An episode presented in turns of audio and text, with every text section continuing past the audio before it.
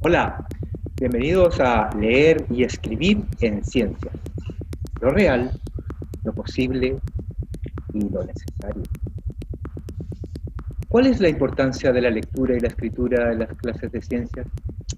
¿Son simplemente habilidades que se aplican a cualquier contenido? ¿O pueden ser herramientas de aprendizaje? Somos Flor Menconi y Daniel Ramos.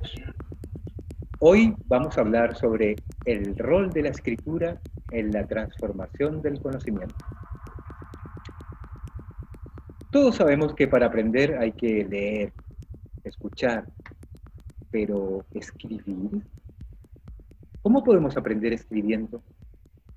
La concepción tradicional de la escritura ha cambiado y hoy vemos que hay incluso investigadores que estudian lo que denominan la función epistémica de la escritura.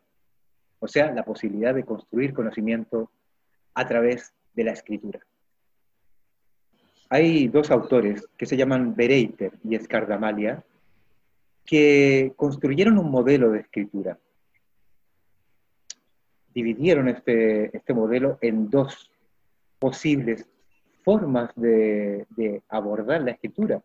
Una es decir el conocimiento, que lo que hace es simplemente reproducir lo que uno ya sabe en el papel o en la pantalla. Uno simplemente escribe lo que ya sabe. Esa sería, digamos, la visión convencional. Pero también ellos pensaron en otro modelo que es el transformar el conocimiento. Y según ese modelo, la escritura no se entiende como un producto del pensamiento, sino que como una parte integral del mismo. De acuerdo al modelo de Bereiter y de Escardamalia de transformar el conocimiento, los escritores expertos lo que hacen es, pues, planificar, primero que nada. Luego textualizar y luego revisar. Entonces, eh, al revisar, lo que cambian son nada menos que las ideas iniciales que hemos tenido. Lo primero que habíamos pensado, eso va a cambiar obligatoriamente. Eh, y, al, cambiar el texto, al cambiar esas ideas iniciales, eh, pues lo que va cambiando es el propio conocimiento de, ese escritor. Sí, es, es, interesante, ¿sí? El hecho de poder escribir y volver a reescribir varias veces es lo que nos permite revisar, reorganizar nuestras ideas eh, y esto se da porque quedan plasmadas, ¿no? Eso, el hecho de, escribirlas y que queden plasmadas en un papel es lo que facilita lo que Jack Godi, por ejemplo, eh, menciona o nombra como rumiación cognitiva, ¿no? Esto de poder volver eh, varias veces, reiteradas veces, sobre nuestros pensamientos para revisarlos, reacomodar, reacomodarlos, jerarquizarlos.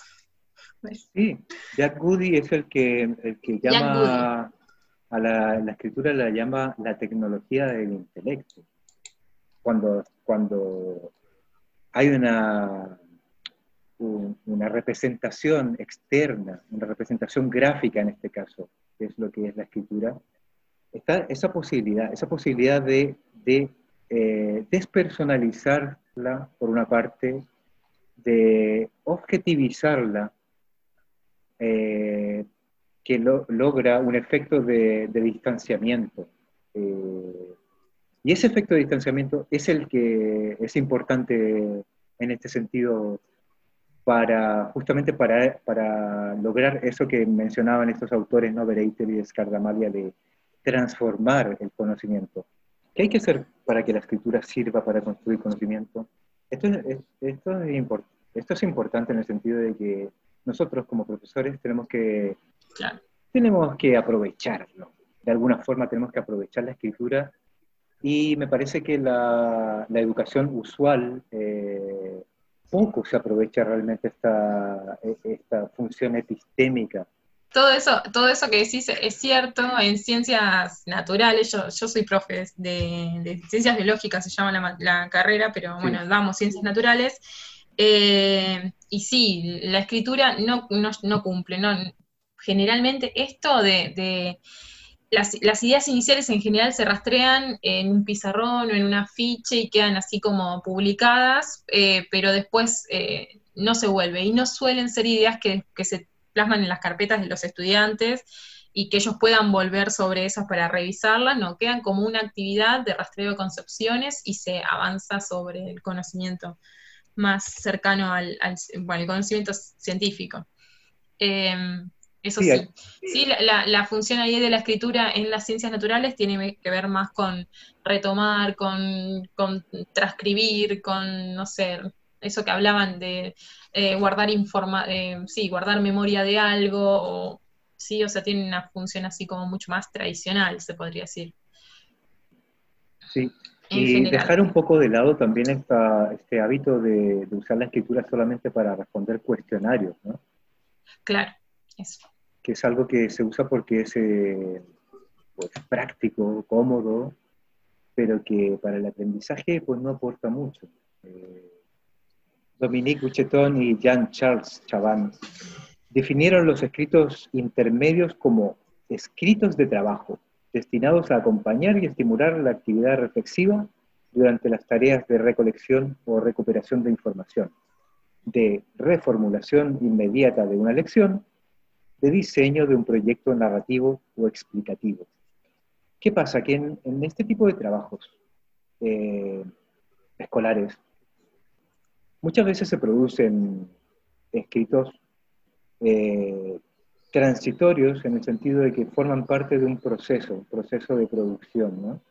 Si no, si no les permitimos a ellos o no generamos actividades en donde ellos puedan eh, retomar o dar cuenta de esas, eh, esto que decimos, ¿no? De estas escrituras, estos pensamientos intermedios, de estas escrituras transitorias, de esto trabajado en el, en el, en el camino. Si no volvemos, si no les permitimos volver sobre esas producciones, entonces ellos tampoco pueden dar cuenta de eh, esas adquisiciones, de, de, los, de los cambios, de esas transformaciones en sus conocimientos. Sí, y también de reorganizar lo, que ya, lo que ya saben.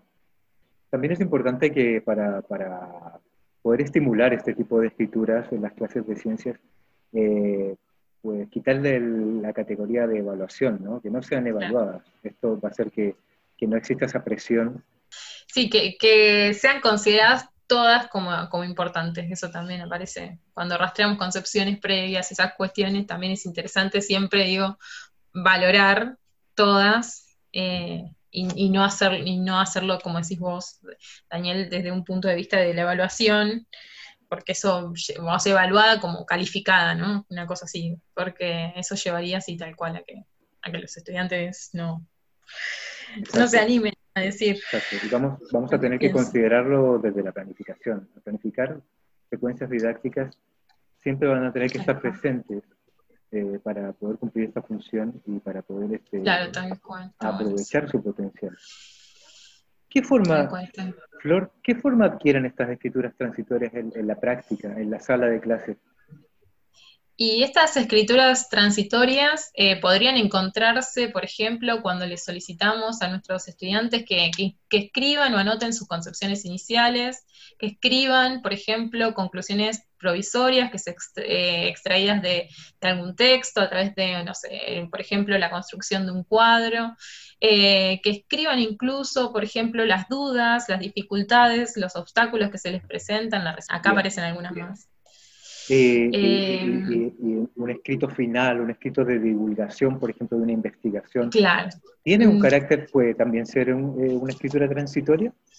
¿O esa ya no? Creo que en la medida que sea, que, aparezca esto de lo provisorio y en la medida que se instale la posibilidad de, volver sobre eso, em, creo que sí.